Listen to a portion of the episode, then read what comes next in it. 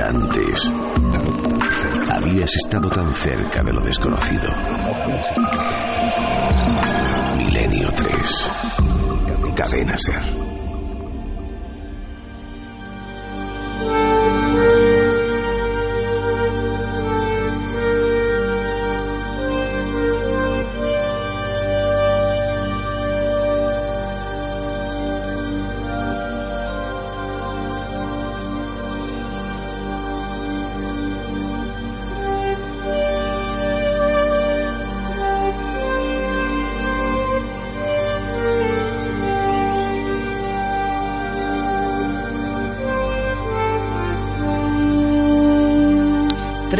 Shine Your Crescent Diamond es una canción que se ha convertido eh, en una especie de pequeño himno, más que himno, llave para viajar a otros mundos, que es lo que vamos a hacer ahora mismo, porque el universo está lleno de secretos y de misterios.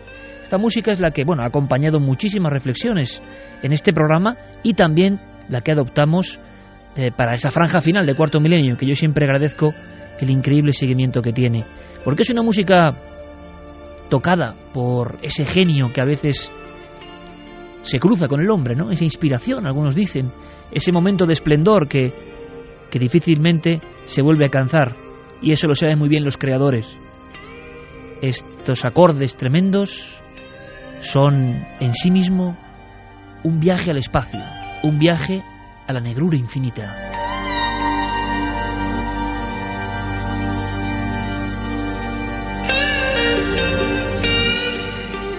Y nosotros hablamos y ya el estado de la conciencia varía, porque sin duda la llave de la música es una de las herramientas más poderosas que interconecta con la mente humana, que nos catapulta hacia dimensiones desconocidas pero que están en alguna parte. Esta semana, esta semana y no otra, viene una noticia muy interesante. En una zona absolutamente agreste del planeta, en una zona donde se extienden los desiertos más secos del mundo, en una zona que parece Marte en la Tierra, se ha fundado un observatorio astronómico. Un observatorio que dicen que es el más potente. Es el deseo ancestral del hombre de poner sus oídos hacia las estrellas. Es el deseo de esta especie humana, de esta especie que ha evolucionado hacia la conciencia, de escuchar el latido cósmico. Allí en los desiertos de Atacama se ha colocado un gigantesco monitor, unas parabólicas tremendas que esta misma noche estarán intentando, como tantas otras veces ha hecho el ser humano, captar ese pulso que viene de lejos, ese mensaje cifrado que nos diga si hay hermanos del cosmos, si todo este ensueño de la vida tiene algún sentido, si no somos los únicos, si ahora mismo alguien más nos está escuchando. Ese observatorio astronómico tiene un nombre muy especial.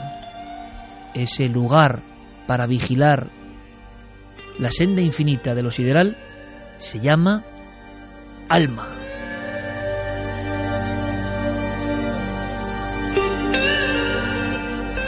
Si a mí, para qué os voy a engañar, me parece un hermoso nombre un nombre que resume toda la esencia del ser vivo y todo el anhelo del ser vivo por intentar comprender lo que le mueve, lo que lleva dentro, lo que le conecta al espacio, a lo divino y al misterio.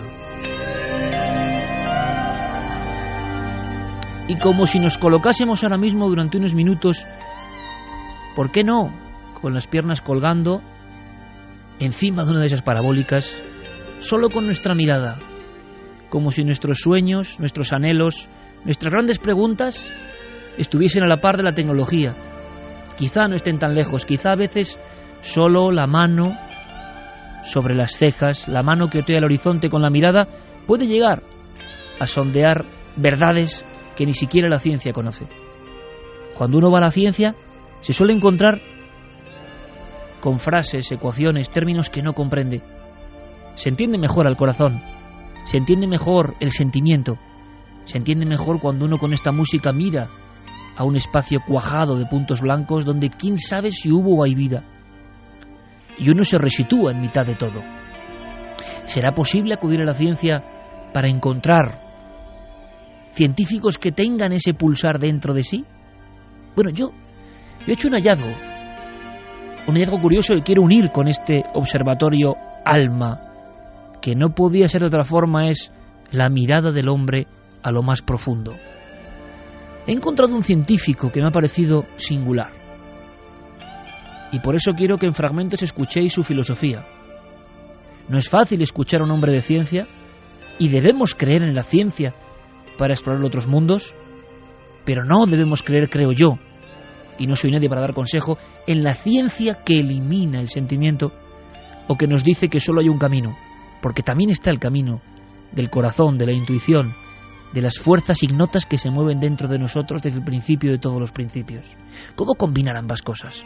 ¿Será posible que haya técnicos científicos que miren al espacio y realmente comprendan que no sabemos casi nada? Yo he encontrado con uno, he tenido el placer de entrevistarle. Él es Daniel Closa Yautet y él es un miembro del Consejo Superior de Investigaciones Científicas. Ni siquiera es, con todos mis respetos, un divulgador de lo científico, un conocedor de una rama de la ciencia, es una autoridad en la materia científica. Y se ha atrevido incluso a hacer un dossier, un libro que se llama Cien enigmas que la ciencia todavía no ha resuelto.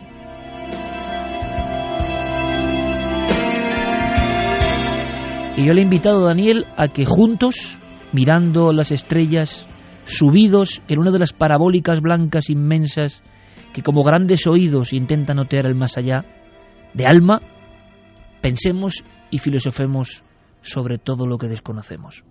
No es lo mismo que lo diga yo, ¿verdad? Hombre siempre pegado a los misterios, a las incógnitas, y que ya no sabe ni qué sabe ni qué deja de saber. Es mejor que escuchéis a un científico con autoridad porque él representa esos sabios que saben que saben muy poco. Y eso nos puede dar una situación en el mapa. Creemos que hay muchos conceptos que conocemos, que controlamos, que son cotidianos, que los sabios conocen, que no pueden variar, que son infalibles. Y resulta que eso puede ser una gran mentira.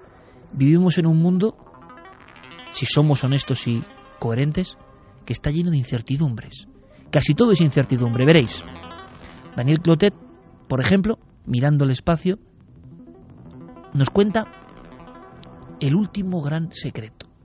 Y a mí me parece algo realmente alucinante. Veréis, el espacio, desde que viene siendo observado, miles de millones de millones de planetas, números que simplemente nos llevaría una vida poner sobre un folio, números que trascienden a cualquier capacidad humana mental números que no estamos preparados para concebir, como el infinito, como es algo que no se acaba. ¿Dónde está el final? ¿Dónde está el último muro de la realidad? ¿Y qué hay detrás de ese muro?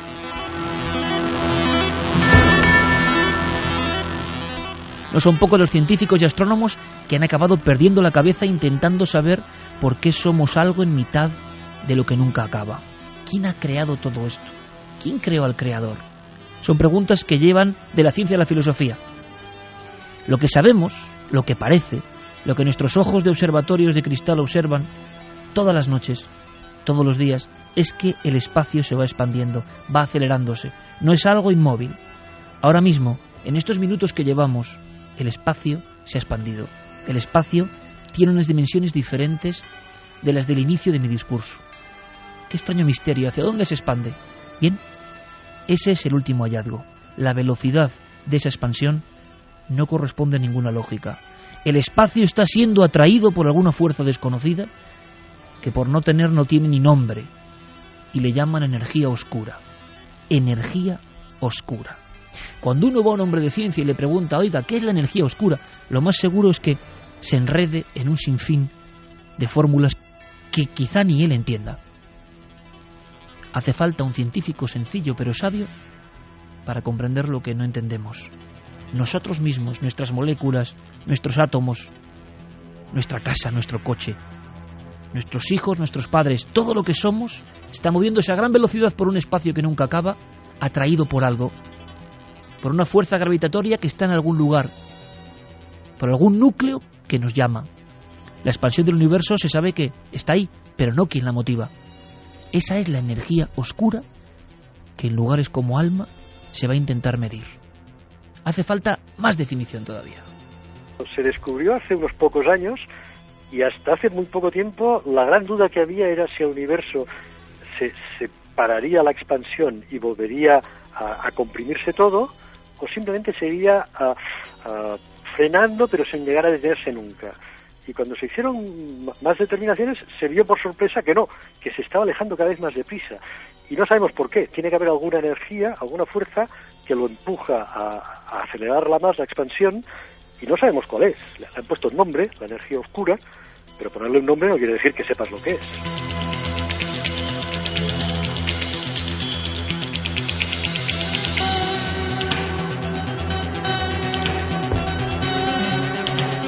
Con la música de Vangelis atravesamos a esa gran velocidad los espacios siderales en busca de los últimos confines del universo visible.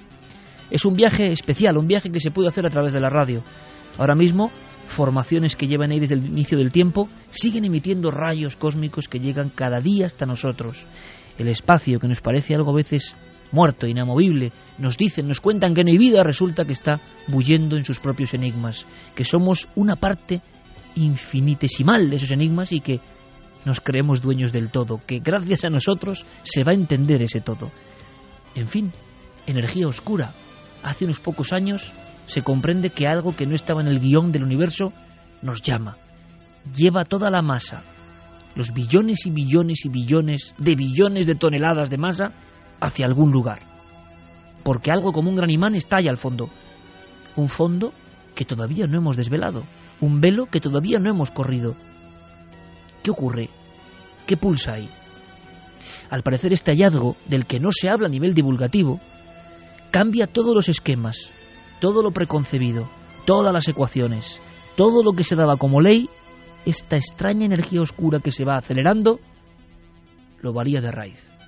Descubrimos que existía hace muy poco tiempo, por lo tanto, ah, nada, se cambiaron todos los esquemas y ahora empezamos a repasar todos los datos para intentar entender qué es. Esto es lo fascinante de ir consiguiendo más datos y fue una sorpresa total. Fue una sorpresa total. Nadie daba un duro por esto. Ya te digo, las, la, se daba por seguro que la, expansión iría siendo frenada por la gravedad, que la gravedad atrae las cosas entre sí, por lo tanto, si dos objetos se van separando, pero hay una fuerza de gravedad que los atrae, pues los va frenando. Y de pronto hay una especie de gravedad negativa, o no sabemos cómo llamarlo, que no, que lo está contrarrestando y empujándolo más deprisa para afuera. Pues, pues ahora sabemos que eso existe, que eso sucede, a no ser que sea algún error en los cálculos, que eso nunca se puede descartar, pero, pero habrá que explicarlo y habrá que mm, buscar una teoría nueva.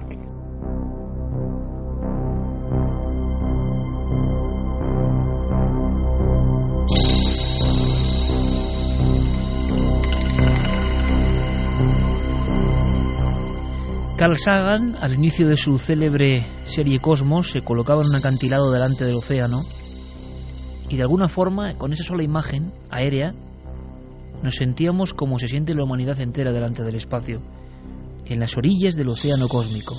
No entendemos nada, nos conformamos evidentemente como debe ser, con nuestra vida cotidiana, con nuestras pequeñas batallas, nuestras alegrías y derrotas, y sin embargo, aparentemente, un gran relojero cósmico ha generado mundos, mundos que tienen una correlación, mundos que siguen unos parámetros, galaxias, estrellas, que se mueven con cierta inteligencia, que nada es al azar, que llevan ahí funcionando antes de cualquier concepto de tiempo.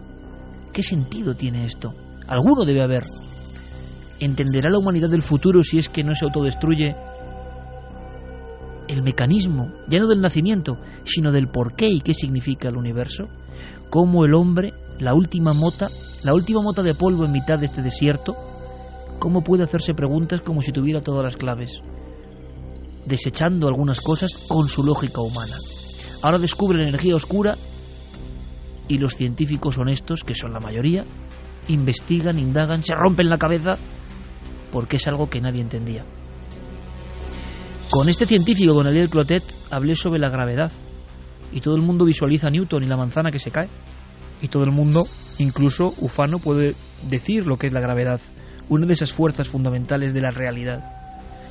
Y el científico me dijo, no te engañes, Iker, Sabemos qué pasa, sabemos el efecto de la gravedad.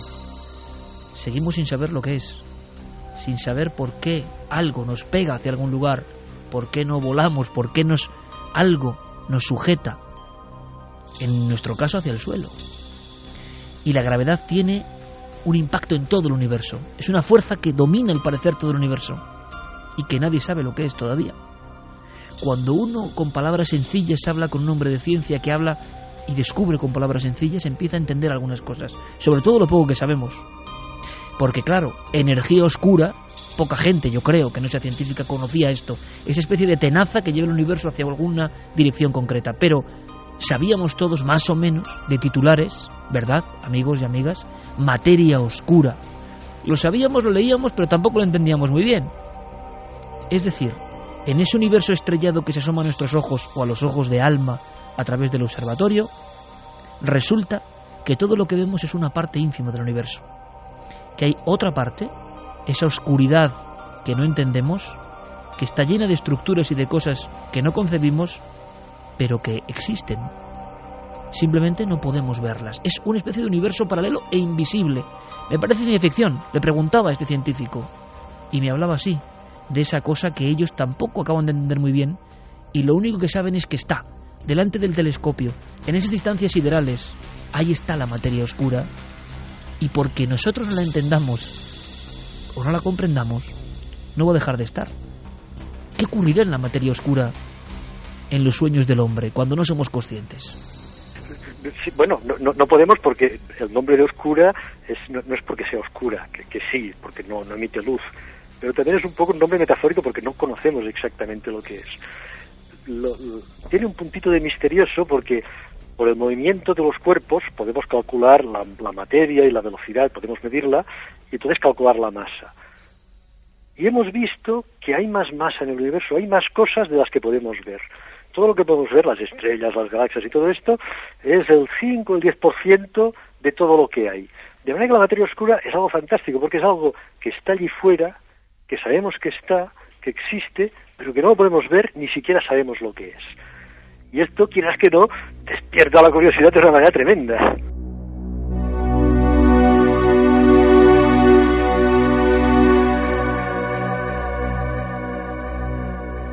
y 23.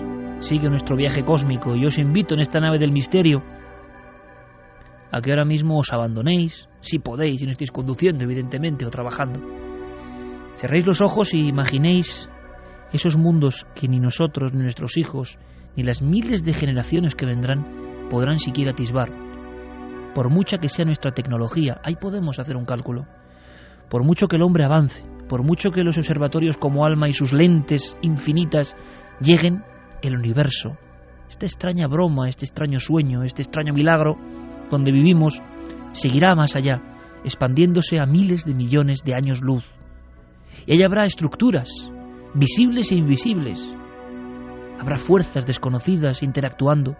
Habrá estallidos de partículas. Habrá galaxias y estrellas que nacen y mueren todos los días. Y nosotros no hemos tenido nada que ver con eso. Y nos preguntamos quién ha tenido que ver o qué ha tenido que ver. Una respuesta sencilla es pensar en el azar. Cuando uno simplemente ve las filmaciones, por ejemplo, del telescopio Hubble, ante esa belleza, ante esa creación, es muy difícil pensar en el simple azar. Y si no es azar, ¿bajo qué plan estamos viviendo? ¿Y por qué no entendemos casi nada? Muchos científicos son capaces, claro que sí, de hacerse estas preguntas. Esa materia oscura no se puede ni definir, está en algún sitio. Muchos de los misterios que ahora nos parecen flashazos, que nos parecen sueños, alucinaciones, que con nuestra pobre lupa de seres humanos perdidos en la nada podemos explicar, claro, nuestra forma, creyendo tener la verdad, todo esto que nos parece misterio dormirá en partes de esa materia oscura, que quién sabe si puede llegar a interactuar con nuestra realidad. Todos esos sueños y fantasías para algunos pueden manifestarse o decirnos algo o ser una señal de esos mundos que en el espacio existen y de los que no tenemos ni la más remota idea, solo que ahí están desafiantes a veces. Materia oscura es enorme. Lo conocido del espacio es un 4%. Lo visible del espacio, aunque hemos llegado a niveles prácticamente de ciencia ficción, es un 4%.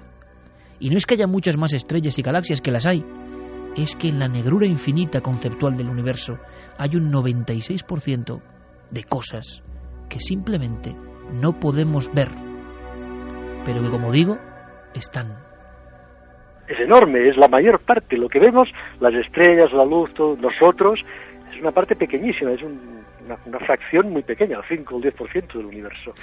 Pues no lo sabemos, se ha pensado que pueden ser partículas subatómicas, los neutrinos se pensó durante un tiempo porque tienen muy poca masa, pero hay muchísimos, pero luego cuando se calculó se vio que no. Pueden haber mm, agujeros negros que no vemos, no lo sabemos. La, verdad es que no lo sabemos. Cualquier cosa puede ser. Es bonito a las 3 y 26 hablar con un científico del Consejo Superior de Investigaciones Científicas con esta humildad ante lo desconocido. Desde pequeño, cuando vi Cosmos, hubo un término que me sorprendió. Hubo un término que algunos, y quizá me estén escuchando, buenos amigos ufólogos, que en el fondo son niños grandes que sueñan como yo, con la posibilidad de que los seres del espacio, ¿por qué no?, hayan venido, nos hayan visitado, nos hayan instruido, nos hayan creado, quién sabe si su imagen y semejanza, y luego, evidentemente, viendo el resultado a veces, se hayan marchado muy lejos. Ha habido grupos ufológicos como el grupo Quasar, de mi amigo Saturnino Mendoza, que fue histórico en Extremadura. Y todos adoptamos al principio de los 80 ese término como misterio puro y duro. Los cuásares son formaciones que están en los límites del espacio visible, en la última frontera. En la última frontera hay chorros impresionantes de luz que parten de lugares y esa luz del principio y confín del universo, del principio de las cosas, llega hasta nosotros, atraviesa nuestro cuerpo, nos escanea constantemente y no sabemos lo que son. Los cuásares, esas fuentes para algunos de vida al final del espacio, siguen siendo observados y con toda nuestra tecnología, con todos nuestros medios, no hemos logrado. Siguen siendo un punto ínfimo, poderosísimo, pero no podemos acercarnos. Es la gran batalla del hombre. El hombre con todos los medios abandonó los mares y se lanzó al espacio. Pero los cuásares todavía, esta misma noche, están demasiado lejos en su propio misterio. Primero se pensó que eran estrellas. Por eso llaman cuásar, porque quiere decir cuasi estrellas quasistar en, en inglés. Pues se llamaban cuásares porque eran como estrellas, se veía que emitían luz, pero cuando se vio la distancia estaban en los límites del universo observable, estaban lejísimos. Entonces, estando tan lejos, si los podíamos ver, quería decir que emitían una cantidad de energía tremenda. Era como si una estrella emitiese tanta luz como una galaxia. Entonces, durante mucho tiempo eh, fueron un misterio, estaban ahí lejísimos, son los objetos más lejanos que tenemos noticia, que, podemos detectar y emiten una cantidad de energía tremenda. Ahora pensamos que pueden ser núcleos de galaxias en formación, pero la verdad es que la cosa aún está bastante, ah, bastante en el aire. Esta era mi idea, demostraros en la voz de un científico y no la mía. La mía puede poner en todo caso poesía o, o mala poesía. Que sabemos muy poco y que somos funambulistas, estamos en el aire de casi todo muy lejos de nuestras glorias y miserias, de nuestras preocupaciones, mucho más allá de nuestra muerte, mucho más allá de la muerte de todos los seres del mundo y de todas las generaciones, los cuásares, en los límites de ese universo que se expande, seguirán con su extraño ritual de billones de mundos en una misteriosa danza que nadie entiende y que se puso en marcha algún día y que tiene que tener un significado. Desde esos confines del universo llegan los rayos cósmicos. Sería el último misterio, habría muchos más. Cien, dice Daniel, solo sobre estos aspectos. Pero me gustaría traeros, como un embajador de lo cósmico, el misterio de los rayos que llegan de lo más lejano, que atraviesan con gran fuerza el universo, a velocidades casi infinitas, que solo ocurren de vez en cuando, que nos irradian y que como el cometa se marchan después de habernos cegado, aunque no los veamos, aunque no seamos conscientes, aunque solo los grandes observatorios empiecen a atisbarlos. Los rayos cósmicos serían, junto a la energía oscura y la materia oscura, el último gran secreto, aunque seguro que hay millones aguardando del universo. Sí, los rayos cósmicos son muy divertidos porque hay dos tipos de rayos cósmicos. Hace, hace relativamente poco, hace unas pocas semanas, descubrieron que el origen de los rayos, de, la mayor parte de los rayos cósmicos eran emisiones procedentes de antiguas supernovas, de estrellas que habían explotado y emitían una gran cantidad de radiación. Y como el espacio es muy grande, siempre hay alguna estrella en cualquier dirección que, llega. Y yo pensé que, ay, ya me han chafado uno de los enigmas, ha dejado de serlo. Pero no, porque hay un tipo de rayos cósmicos muy concreto, con mucha energía, por eso se llaman rayos cósmicos ultraenergéticos, que tienen demasiada energía. Según las teorías que, manejamos, tendrían que haber perdido energía por el camino. Y, en cambio no lo han perdido. No sabemos de dónde vienen, no sabemos qué fenómenos los, los genera. Pero son de los fenómenos de radiaciones más, más fuertes y más potentes que hay. Que, llegan muy pocos a la Tierra, ¿eh? se detectan media docena por año nada más de, de, rayos que llegan. Y estos extremadamente potentes pues son uno de los misterios que todavía tenemos que saber de dónde vienen. ¿De dónde vienen? ¿Dónde y en qué momento nacieron? ¿Qué pasó en el instante previo, en el segundo antes de la gran explosión? ¿Por qué todo el universo parece ser estaba concentrado en un punto y de ahí toda la realidad que conocemos? ¿Quién puso ese punto ahí? ¿Es posible que antes de ese inicio hubiese otras cosas que desconocemos? En el fondo, todo esto parece un inmenso sueño, una locura. Y como digo, ha habido muchos que simplemente mirando al océano cósmico han perdido sus cabales. No es difícil. Yo recomiendo que con una música como esta, una noche como esta, os asoméis, si es posible, ¿por qué no? Con vuestros hijos, si los tenéis, con vuestra pareja, y durante unos minutos miréis a las estrellas, miréis al firmamento, y os sintáis parte de ese firmamento. A veces, sobre todo en las pequeñas biografías, una visión con impacto, una visión emocional muy fuerte, un impacto psíquico poderoso, un maravillarse con algo, nos condiciona la vida y quizá la haga más venturosa y más apasionada. Yo creo que no es una mala recomendación, porque el universo, aunque no lo miremos, está ahí, sobre nuestras cabezas, cada noche.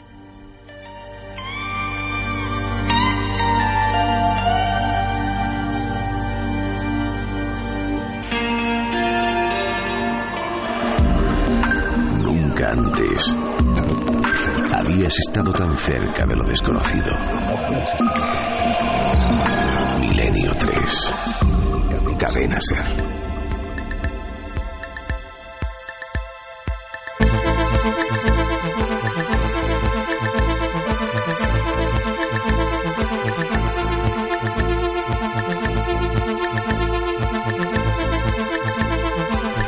Y justo a las 3.73 acaba este viaje, termina, pero el siguiente lo podéis hacer vosotros.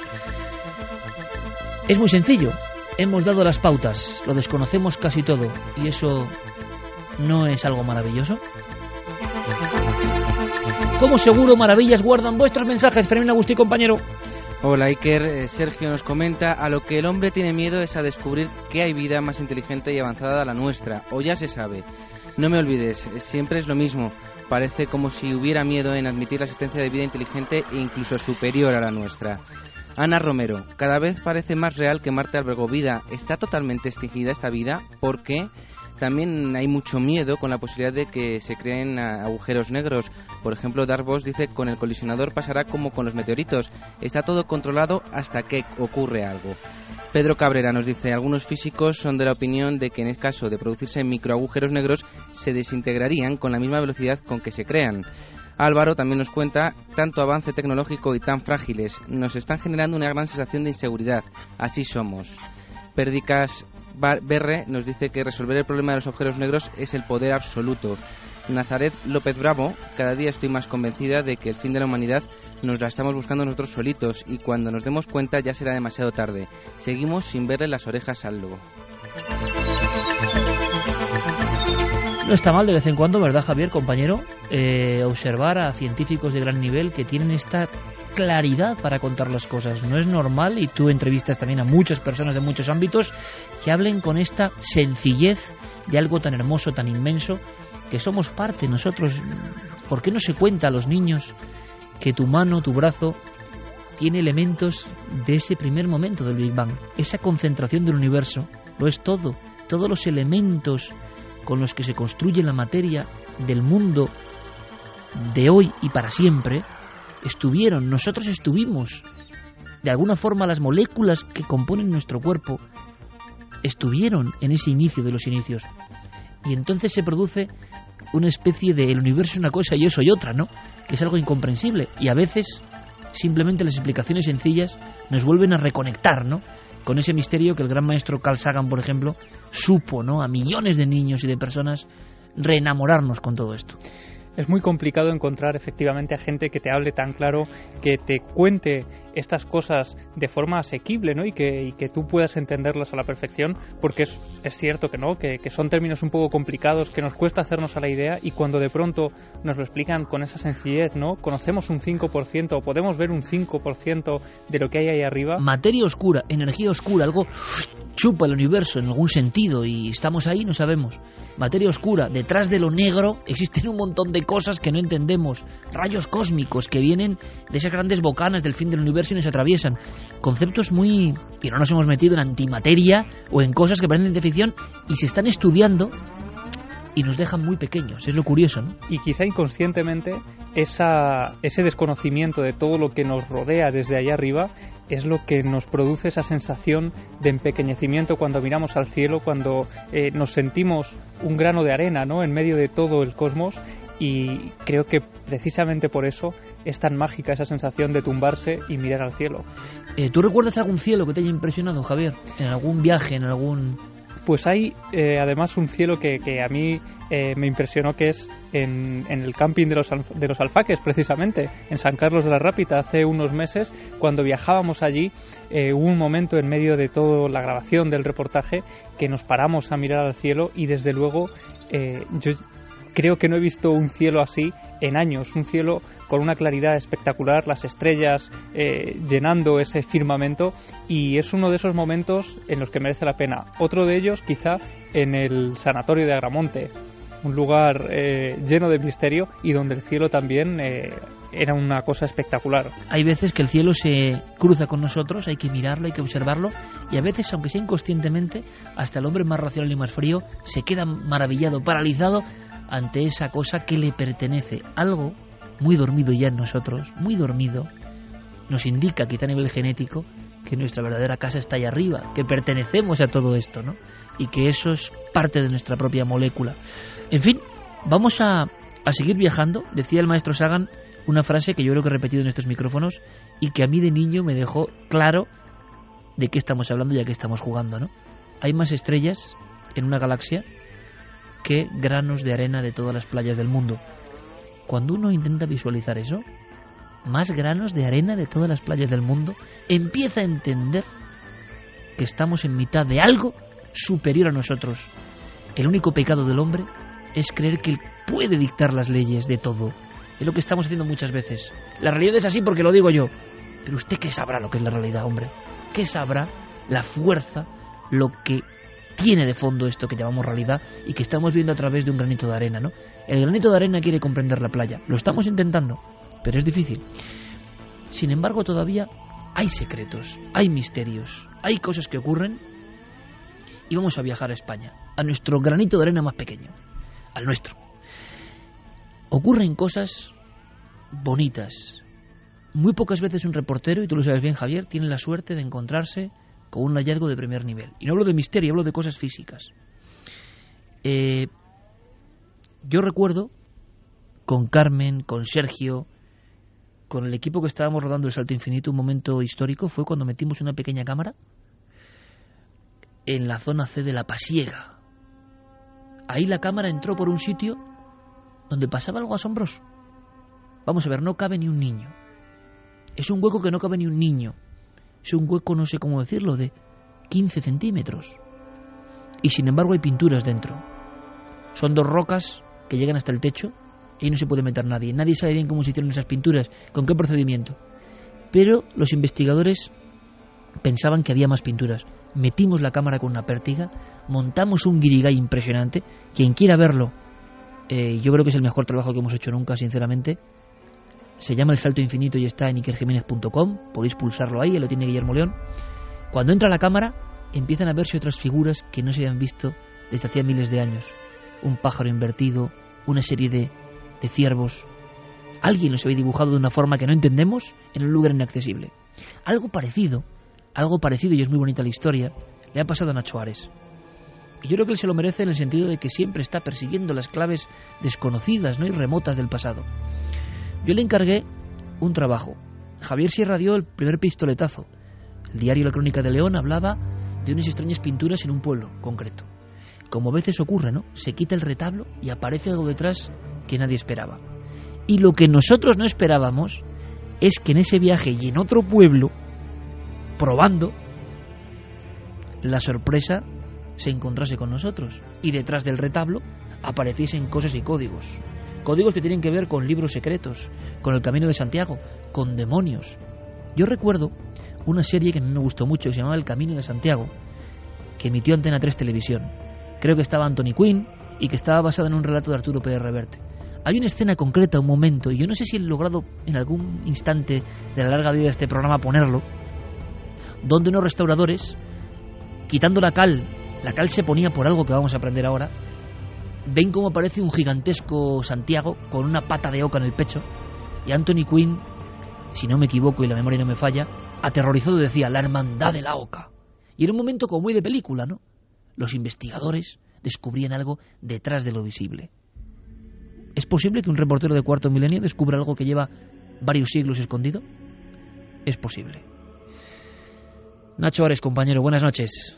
¿Qué tal? Buenas noches, Iker. Gracias por visitarnos estas horas intempestivas. Acabas de llegar de una comarca además con mucha magia, ¿verdad? Con mucho misterio ancestral. La Maragatería, en Astorga, un lugar mágico, como bien dices, que todavía conserva muchos de esos enclaves misteriosos en donde la sorpresa pues nos ha, eh, nos ha gratificado con, con un hallazgo realmente curioso y que nadie esperaba. Estamos en un mundo y en un país donde creemos que todo está absolutamente ya medido, mapeado, lo digo muchas veces escaneado, y sin embargo embargo, eh, los lugares de poder siguen teniendo ases bajo la manga. Tú acudías, Nacho, a una zona concreta de León, en este caso para averiguar una serie de hallazgos que ya de por sí eran curiosos, es decir, el reclamo era en sí el descubrimiento de una pintura extraña, como tantas veces pasa, detrás ¿no? de unas mm, capas de pintura o de cal. Cuéntanos la historia que te obliga a ir hacia esta zona en concreto. Pues hace un par de semanas o tres aparece en el diario de León la noticia de que en Gordaliza del Pino, un pueblecito de, León muy cerquita de Sagún, aparece detrás de un retablo, en una pequeña capilla, en un pequeño nicho de la, de la pared de la iglesia, una pintura con, donde se describe un caballero. Un caballero totalmente insólito, extraño, porque no está rodeado de ningún elemento religioso, lo que le haría pues tener cierta lógica a la hora de encontrarlo ahí. No, no es extraño que en las iglesias de León aparezcan este tipo de, pinturas. ¿Por qué?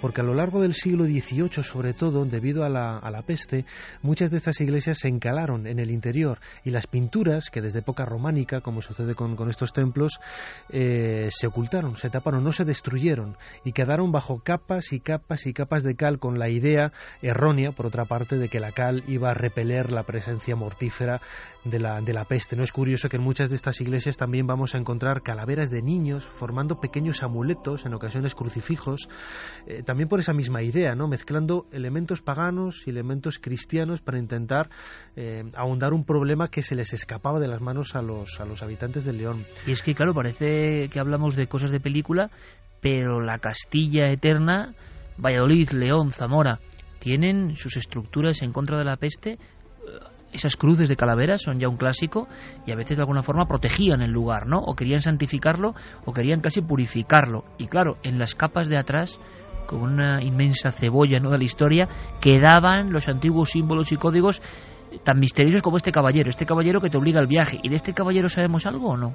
Todavía no, porque la pintura eh, fue retocada en el siglo XVIII, se han realizado diferentes catas que demuestran que el original es del siglo XV, XVI, y es realmente insólito. Hay un texto arriba que hace referencia a Suero de Quiñones, a la batalla contra los moros, está parcialmente eh, descubierto, hay que quitar las otras capas de, de yeso y de cal que lo cubren y está todavía en investigación, es un enigma todavía en este sentido. ¿Y qué pasa para que Nacho Ares, con el equipo de Cuarto Milenio, eh, digamos grabando eh, las maravillosas iglesias rurales leonesas donde aparecen estos hallazgos, sea protagonista de un descubrimiento que nadie esperaba. ¿Cómo es posible? Pues mira, los compañeros del Diario de León me ponen en antecedentes de un hallazgo parecido que se realizó hace poquitos años en una iglesia de Chana, bueno, que se llama Chana de Somoza, en la Maragatería, a unos 30 kilómetros de Astorga. Allí, junto al, altar, en uno de los laterales, parte de esta capa de cal que mencionábamos antes que cubría la, pared, deja al descubierto un demonio, un demonio y el nombre de Hermógenes. Es una iglesia, la iglesia de las vocaciones de Santiago, cuenta, se cree estas pinturas un poco la, leyenda de cómo Hermógenes, eh, este mago, intentó utilizar a dos demonios para atraerse al, bueno, para atraer al mundo oscuro, al mundo del mal, a, Santiago Apóstol sin éxito. ¿no? Y tiene en el, en el atrio de entrada eh, el mismo elemento que veíamos en Gordaliza y en, otras iglesias de la zona, ¿no? Una serie de eh, calaveras infantiles, de niños, de tibias cruzadas, como las banderas piratas, elementos muy extraños, siempre seguramente encaminados a, crear estos amuletos eh, para intentar luchar contra la peste. Tú ya ahí te fijas en algo que no, digamos, oficialmente no estaba destacado, ¿no? Que es la presencia de, de, otro demonio. De otro demonio, efectivamente. Muy cerquita de él, abajo a la izquierda, se ve que hay una figura eh, blandiendo una estaca, como si estuviera intentando golpear algo, y efectivamente te fijas un poco, reconstruyes perfectamente el aspecto de un, de un, segundo, de un segundo demonio. Realmente interesante. Y eso ya sería suficiente curiosidad y anomalía para reflejar en el cuaderno de notas y en el reportaje, pero Imaginamos a Nacho Ares dentro de la iglesia que ya se encamina hacia el retablo y en el retablo la gran sorpresa. Efectivamente, Juan Carlos Campos, el investigador de petroglifos, un perfecto conocedor de la zona, ya me había dicho que a la hora de encalar la, iglesia, seguramente en el, en el siglo XVII, cuando se colocó ese retablo, se habían respetado las pinturas que había detrás, porque en las márgenes del retablo de madera, que hoy está en muy mal estado, necesita una consolidación y restauración por la, por la carcoma, eh, se veía aparecer cierta decoración pictórica, ¿no? como si la cal no hubiera cubierto la, estas pinturas. Y él me llamaba la atención sobre el hecho de que qué curioso que en estos 300, 400 años todos los investigadores que habían catalogado eh, la, descripción pictórica que pudiera haber en el interior del templo nunca se hubieran fijado en lo que había detrás. ¿Y qué es lo que hicimos nosotros junto con Paco Rodríguez, el, cámara de, Cuarto Milenio? Bueno, pues me ayudó.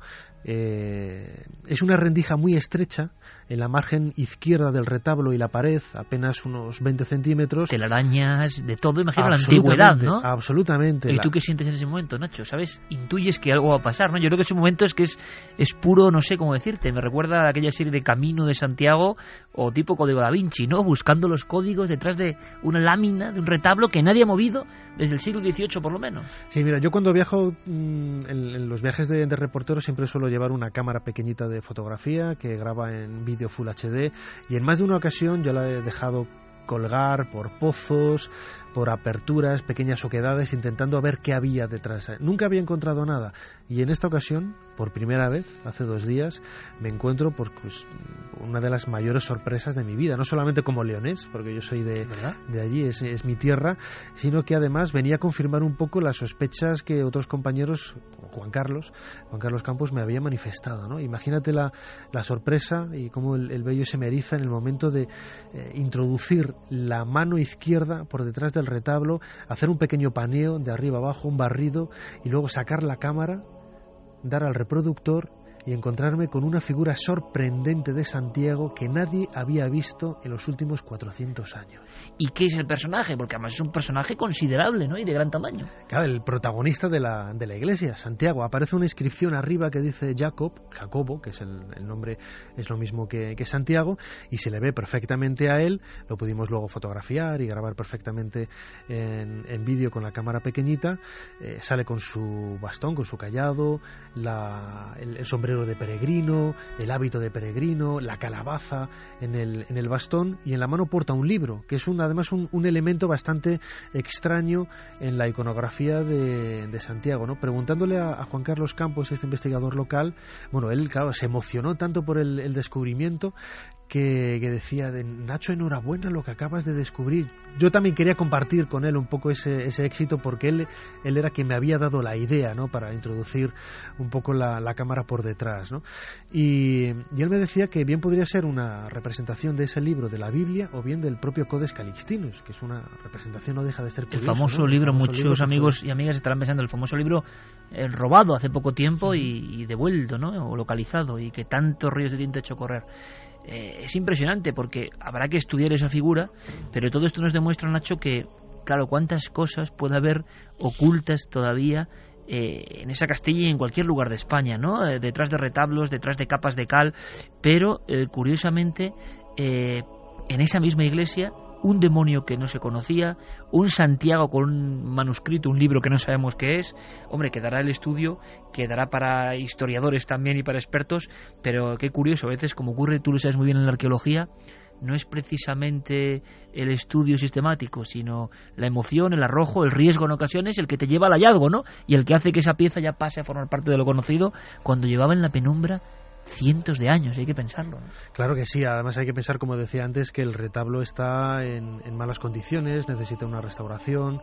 Eh, doña Asunción, la mujer que me abrió la, iglesia, estaba pendiente de todo lo que yo hacía. Yo le pedí permiso en todo momento para poder subirme al, lugar donde lo hice con todo el cuidado del, mundo. Nunca me apoyé en el propio retablo para, para no dañarlo. Y hay que pensar que este tipo de, hallazgos lo que nos hace ver es la realidad de estos lugares sagrados, que incluso, fíjate, en siglo XVII es por así decirlo, podríamos eh, decirlo sin, eh, sin, temor a equivocarnos, se cegó. Es decir, al encalar todas las paredes, que seguramente están todas cubiertas de pinturas en todo el perímetro del, del, templo, lo que se hacía era cegar el monumento. Hemos y, ocultar su poder también de alguna forma. Efectivamente, el lugar no deja de ser un lugar sagrado, pero hemos cegado hemos cegado el verdadero sentido de esa magia de las pinturas que cubrían la iglesia de, Chana de Somoza, que por la tipología, yo tampoco soy experto en este tipo de cosas, pero parece ser unas pinturas del siglo XV, del siglo XVI a, los Que se dice pronto, totalmente desconocidas y que no aparecían ningún catálogo de estudioso oficial, ¿no? Yo creo que es un momento muy emocionante y por eso queríamos compartirlo con toda la audiencia. Nacho Ares, eh, encabezando un equipo de cuarto milenio, descubre pinturas que estaban ocultas, pinturas que son parte de nuestra historia y de la historia de los leoneses, ¿no? Yo creo que es un premio maravilloso, Nacho, enhorabuena y que, y que siga la aventura, que siga la búsqueda y que animemos a muchas personas y a grandes investigadores locales que hay con muchísimas ganas, a veces con pocos medios, porque estos estas sorpresas, ¿no? estos ases debajo de la manga, decíamos, de la propia historia, están ahí para ser descubiertos. Un abrazo muy grande, compañero. Gracias y seguiremos la investigación. Muchas gracias, Iker. Buenas noches. Enhorabuena.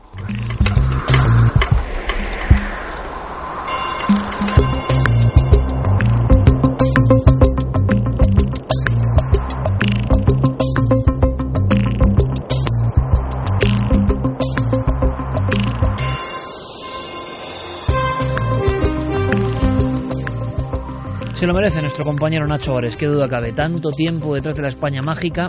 Qué bonito eso, Nacho, de cegar un lugar sagrado, encalarlo, por lo tanto, limitar su poder, eh, confundir a las imágenes, variar el sentido real de todo eso, ¿no? Es como si nosotros entrásemos en una caverna prehistórica, y nos, que se ha hecho, ¿eh? nos ponemos a hacer grafitis por encima.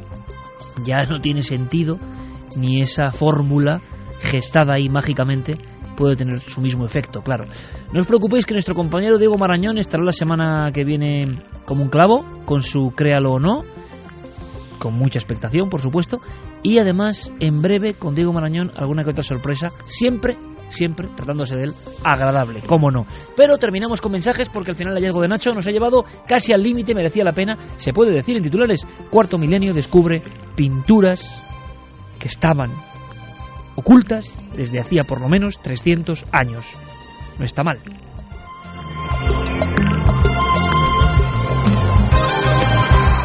Termina Agustín, última ristra de mensajes. Hola Iker, eh, Sergio nos dice las iglesias guardan más secretos de los que creemos. Seguro que el Vaticano nos esconde ciertos de maravillas. Oye, eh, por cierto, cientos de maravillas era. Por cierto, eh, Javi, en es que cualquiera que haya investigado un poco en lo que es las iglesias españolas, me acabas de mostrar en tiempo real, en tu tableta pequeña ahí, un dragón, como de no sé cuántas, imagino igual es la bestia de siete cabezas, no lo sé, encima de una iglesia de Ciudad Real que estaba ahí eh, oculto. y que por accidente, ¡pum!, emergió después de siglos. Sí, es otra de esas pinturas que estaban reservadas eh, pues en el interior de la iglesia de Santiago, de Ciudad Real. Aparecieron en unas obras. De Santiago, también. Sí, también de Santiago, también eh, relacionada con, con, Santiago. Y aparecen en el año 1985, cuando se inicia una restauración para intentar dejar la iglesia eh, lo más parecido a como estaba en el siglo XIII. Y ahí aparecen esas pinturas, esas pinturas de un dragón de ocho cabezas en, en los nervios del ábside de la nave central que además eh, se estima que podría ser del siglo XV-XVI. Pues es impresionante, Javier. Pero lo cierto es que hasta día de hoy, Iker, no se sabe muy bien qué hacen allí esas pinturas. Hay un código oculto, un código que, que quien lo hizo sabía muy bien para qué y para quién. Desde luego parece el Leviatán, ni más ni menos, pero eso sí, coronando el ábside de una gran iglesia, pues es sorprendente. Más mensajes, Fermín. La gente se ha quedado bastante impresionada con el testimonio de, de Javi. Darvos, por ejemplo, decía, esta historia te hace pensar, el don de ver fantasmas se transmite en los genes. Perdicas Interesante, interesante mensaje. Perdicas Berre dice, me da la impresión que cuando somos jóvenes tenemos capacidades sensoriales que después las perdemos y es una lástima. Decíamos, Fermín, en un principio, y Javier, aquello que decía Miguel Hernández, ¿no? El niño como reflejo, como imagen de, de nuestra esencia más pura, como nosotros mismos, nuestro ser más primigenio. Y me quedo pensando en eso de la genética, porque no es raro, no es raro. Claro, es como todo, la visión racional dirá, no, es que son problemas mentales que se heredan, o, bueno, claro, en algunos casos podrá ser problemas mentales, igual un día hay que saber qué son esos problemas mentales y que no todo tiene una explicación racional, pero son muchos los casos, muchísimos, donde madres, hijas, abuelas, nietas, padres, hijos menos, eh, porque hay ese vínculo real de haber estado en el otro ser. Eh, la mujer que da luz, el ser, hay una conexión, un hilo que no está muy bien descrito. Y en muchísimos casos, y eso no es síntoma, yo creo, para nada de ningún problema, se viven esas percepciones. Es fácil que la madre haya tenido una sensibilidad especial y que la hija lo herede, cosa que nos parece muy bien. Antonio Rubio nos decía que los niños son los que tienen una gran imaginación y después esa imaginación se convierte en realidad, porque los niños son increíbles. Qué bonito mensaje, sí señor, bonito también. La imaginación es capaz casi de cobrar forma, ¿por qué no? Victoria nos decía, algunos cuando somos pequeños sentimos y vemos cosas, luego lo podemos bloquear con miedos, pero están ahí. Bueno, Fermín, bloquear con miedos o que llegue el lenguaje, llegue la sociedad, te digan lo que es posible y lo que no, te digan lo que tienes que pensar y lo que no, te diga tu círculo mm, más cotidiano, incluso lo que es la vida y por donde hay que transitar, y tú sin darte cuenta estás perdiendo ese tesoro que en el fondo todos queremos recuperar cuando nos damos cuenta que es de lo más valioso de la vida, ¿no? Esa visión especial de los niños, pero que todos, de alguna forma, entre todos, nos la vamos arrancando. Fermín, compañero, gracias, como siempre. No el calero, que casi ahí me pega, me pega con la, con la baqueta ¿eh? y, la, y la batería en toda la oreja ahora mismo. Pero claro, él, él yo sé que quiere disfrutar y me dice, no va a entrar Diego Marañón, no va a entrar Diego Marañón. El tío está como loco por demostrar que esta vez no ha fallado en su oráculo, en la historia que teníamos prevista, que era un gran clásico español. Eh, bueno, pues veremos, veremos, eh, Noel, te pondremos a prueba una vez más la semana que viene. ¿Te parece, compañero? Un placer, como siempre. Javi, nosotros continuamos. La aventura sigue. Yo sé que tú mañana mismo eh, vuelves a rodar por las carreteras de este país en busca del misterio. Y yo espero que seas muy consciente y que disfrutes mucho porque eso es un auténtico privilegio. Somos conscientes eh, y en cualquier momento puede aparecer la sorpresa, como nos ha demostrado el compañero Nacho Ares. Y bueno, te mantendré informado y mantendremos informados a los oyentes de lo que ocurra mañana. Es nuestra obligación, compañero. Suerte. Un placer, gracias. Y nosotros, enviando ese abrazo, hoy no han estado aquí y por ningún motivo, evidentemente grave ni muchísimo menos, al revés. Eh, un abrazo para Alma, con nombre ahora también de Observatorio que mira las estrellas. Y a Carmen, por supuesto, la semana que viene estará aquí, como debe ser, en su lugar, contándonos mil y una cosas. Mañana nos vemos todos, este equipo de locos, entusiastas, emitirán en cuarto milenio un montón de cosas. Expedición, la hay. Os esperamos. Feliz semana. Milenio 3. Cadena Ser.